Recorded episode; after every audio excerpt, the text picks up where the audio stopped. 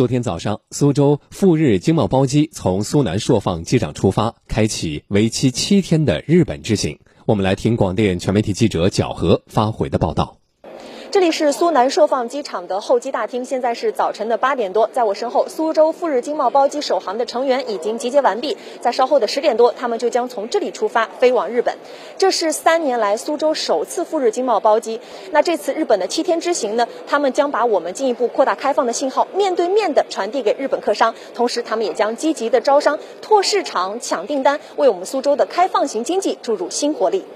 上午九点，近百名成员托运行李，办理好登机手续后，前往海关准备登机。相城区投资促进中心副主任李青，相城区呢，自二零一八年中日苏州地方发展合作示范区呃获批以来，然后已经积累了一大批的日本。呃，项目的资源。这一次我们相城区的团组的话，一共会走十几家企业，会加快的推动项目的落地，然后也希望能增强他们来华、来我们苏州、来我们相城投资兴业的一个信心。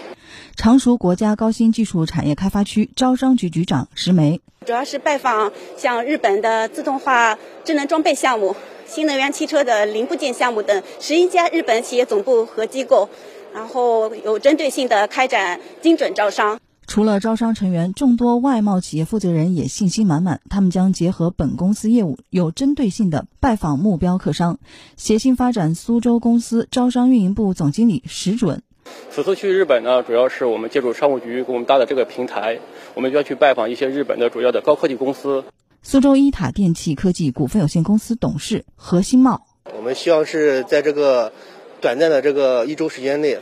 见更多的客户，去获取更多的这个商机和那个新项目的一个合作，心情很激动，然后也很感谢我们苏州市政府跟商务局帮我们组织这一次的包机。下午两点左右，苏州赴日经贸包机降落在东京。下午，各级招商小分队及外贸企业负责人已马不停蹄开展经贸活动。据了解，下个月苏州还将组织赴欧洲包机，目前也已经在紧张报批中。